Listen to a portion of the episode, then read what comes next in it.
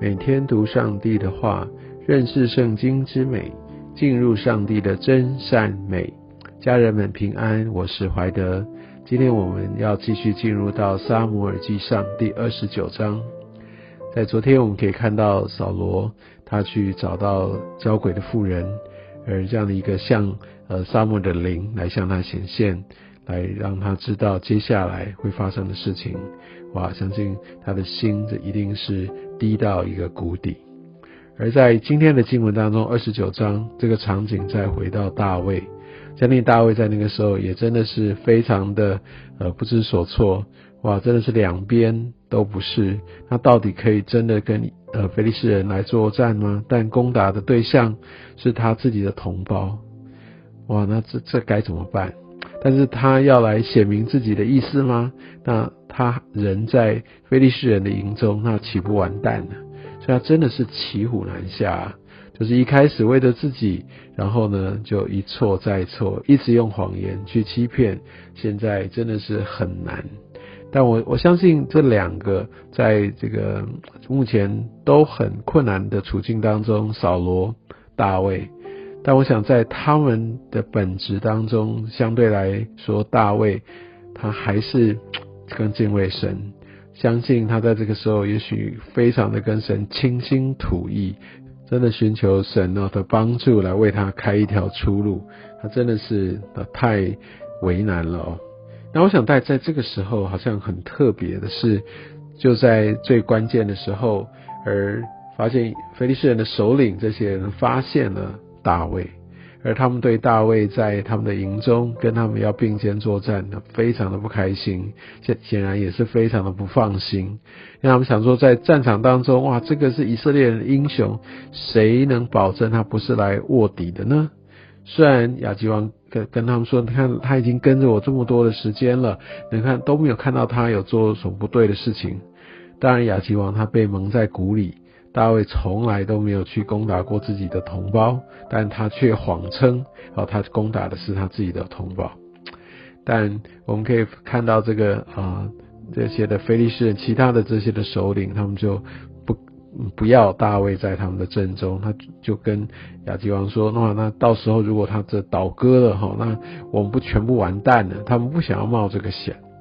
所以我想神也在这个时候。也为大卫终于赶快开一条出路，哈，也给他有个台阶可以下，要不然他真的不知道这一步要怎么走下去。但我想在这个时候，大卫就就好像也好像是非常无奈的。当然，他外表上，我相信内心真的是觉得哇，真的是好好的松了一口气。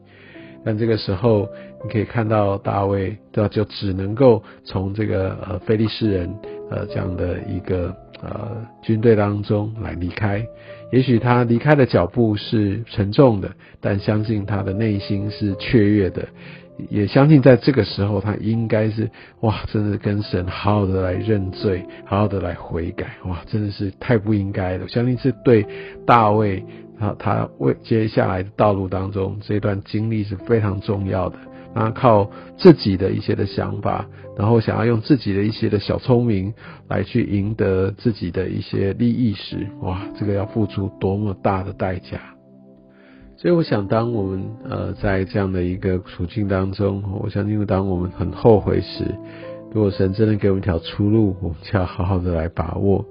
在圣经上并没有写到大卫在这段时间哈，他的是如何来回头。来，真的求神来帮助，也许他更有一些的呃对神的这样的一个后悔悔改等等。但我想神毕竟还是让大卫哈有一条出路。我也相信，好像当保罗他所写到，当我们所受的试探哈，无非是我们能够受的，那神总是会给我们一条出路。我相信神他是恩慈的，他是怜悯的，我们也都是他所选召的。而在这时候，并不是我们现在哇，好像感觉上是呃没有办法再重新开始。其实不是的，神总是乐意来给我们机会，来希望我们回头。会相信神在这个时候，在这个时间点，给大卫一条出路，好，也让他可以来好好的来回头。当然，如果事情演变下去，大卫要跟菲利斯人出战哦，那他会不会到时候阵前倒戈？我想这个，因为这都假设性的，我们不晓得。但但我想无论如何啦，我们可以看到大卫在这件事情上面应该受到一个极大的教训。也许这也就是说，呃，上帝在使用大卫让他高立正式的登王位之前，要有这样的经历，而且这样的一个跌倒。对大卫后来成为一个对神更加的信靠，哦，更加的抓住神，我相信这段经历绝对是有非常深刻的影响的。所以有些时候，我当好像当我们领受到这样的一个呼召，当我们好像被神感动，我们要去服侍的时候，也许哎，好像有一些的延迟，或者哎，好像没有特别的被看见、被拉出来等等。啊，或者甚至我我想要尾声，我已经开始服侍，那我却呃好像会反而进入到一个其实不是很好的一个一个状况，或甚至说我想要为神做一些事情，我也都乐意，怎么好的就有一些不幸的事情就发生，会让我就哎打消这样的一个念头，或不敢再继续往前，因为觉得说哇每次好像我举手就就有这样的一个事情来，但我们可以从。呃，大卫的故事当中可以看见，也许也就是因为这样的一个跌倒，因为这样的一个极大的纠结，所以让他以后会避免这些事情，让他以后做决定的时候就会很轻省，就会很明快，就会很很呃干脆，就是抓住神啊，就是因为敬畏的缘故而抓住神。但我相信这个是一个真正的智慧哦。这也要成为我们一个很好的学习榜样跟提醒。我愿不愿意，就是因为敬畏神的缘故，我要来紧紧抓住它，或者是说，在呃过往或甚至现在的处境，好有一些的软弱、跌倒，我不是陷入那样的一个羞愧，我是看见神怎么样使用这样的一个低潮的时候，要来来熬练我，要来预备我，好像呃在。不同的处境当中，我就可以，呃，可以紧紧的抓住神。其实这也是信心的扩张跟操练的一环，不是吗？所以我相信大卫在这段日子当中苦，但是他的心中也许也因为有神，所以他没有失去盼望哦。那我们真的也感谢神，就看到大卫他的这样的一个可以回到。呃，他这个军营以外的地方，可以不用跟着他们出战，让我们也可以更知道我们的神常常也在为我们开路。而我们相信，在特别好像神让我们有这样的一个特别机会来审视自己、调整自己，乃至于有条出路的时候，我们真的就要来把握。让这些生命的这些软弱啊，这些搅扰我们的，或者说让我们没有办法维持在真理上面的，呃，这样的一个模式也好，呃，或者这样的一个辖制咒诅，都可以完全的离开。真的求神来使用今天的经文哦，虽然呃不是特别的长，但我们可以看到，我们真的是当有一个谎言，当为了自己的利益再去做，好像就需要有第二个谎言，要第三个谎言，这个虚谎是不断不断的会绵延传递下去的，所以我们要非常非常的谨慎，免得呃会像大卫在这样的一个处境当中，真的是深深的悔不当初。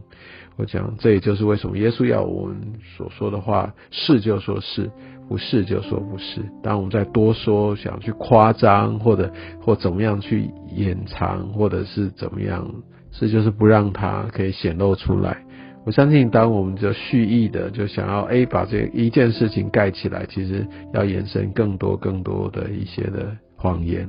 好，所以我们必须知道，呃，真正要我们在我们的话不要呃随便的说，我们要非常的精准。啊，那我相信这也是神要我们在锻炼口舌的时候，也对我们一个特别的一个提醒。所以我想今天的经文当中，我们当然也做了一些的引申，但是最重要的是，我们需要在呃我们的一些的决定上面，我们总是要第一时间优先的来寻求神。如果大卫在当时有先寻求神的话，或者他根本不会到非利士人那边去，所以他也不会经历到这样的一个一个呃纠结。但他既然这样做了，他也好像也软弱了，但也这个纠结也成为他的一个很重要的一个熬练，所以就难怪说万事都互相效力，叫爱神的人得着益处。愿上帝祝福你。